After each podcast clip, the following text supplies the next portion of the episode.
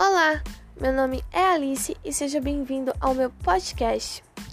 Hoje irei falar um pouco sobre habilidades socioemocionais. Para ser mais específica, irei falar sobre uma habilidade importantíssima no mercado de trabalho e no nosso dia a dia, que é o poder de negociação. Está curioso? Bom, então segue ouvindo e descobre o que é e o porquê de sua importância. Antes de tudo, você sabe o que é negociação? Negociar é buscar um acordo por meio do diálogo.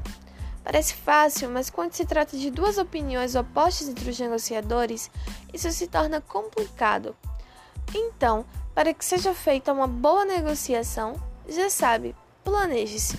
Caprichar no planejamento evita que você improvise durante as negociações.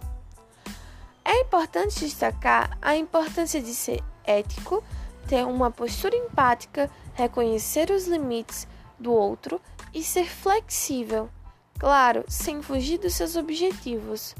Isso porque a negociação deve beneficiar ambas as partes, então é comum que em alguns pontos se ouça um não ou que precise ser flexível com os negócios. Por mais que isso pareça distante da nossa realidade, a negociação está presente em diversas situações.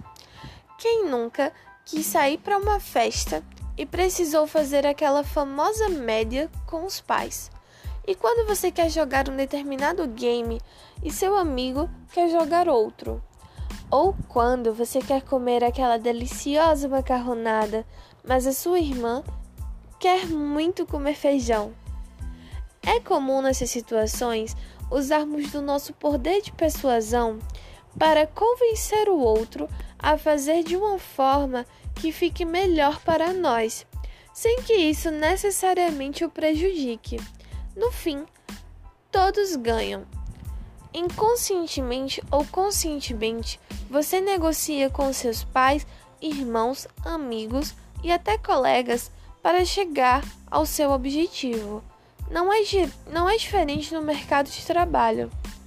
Então, já sabe, se você quer desenvolver essas habilidades, a melhor forma é treinar isso em meio a situações rotineiras onde podemos desenvolver qualidades necessárias para atingir uma boa negociação. Espero que tenham gostado e até o próximo.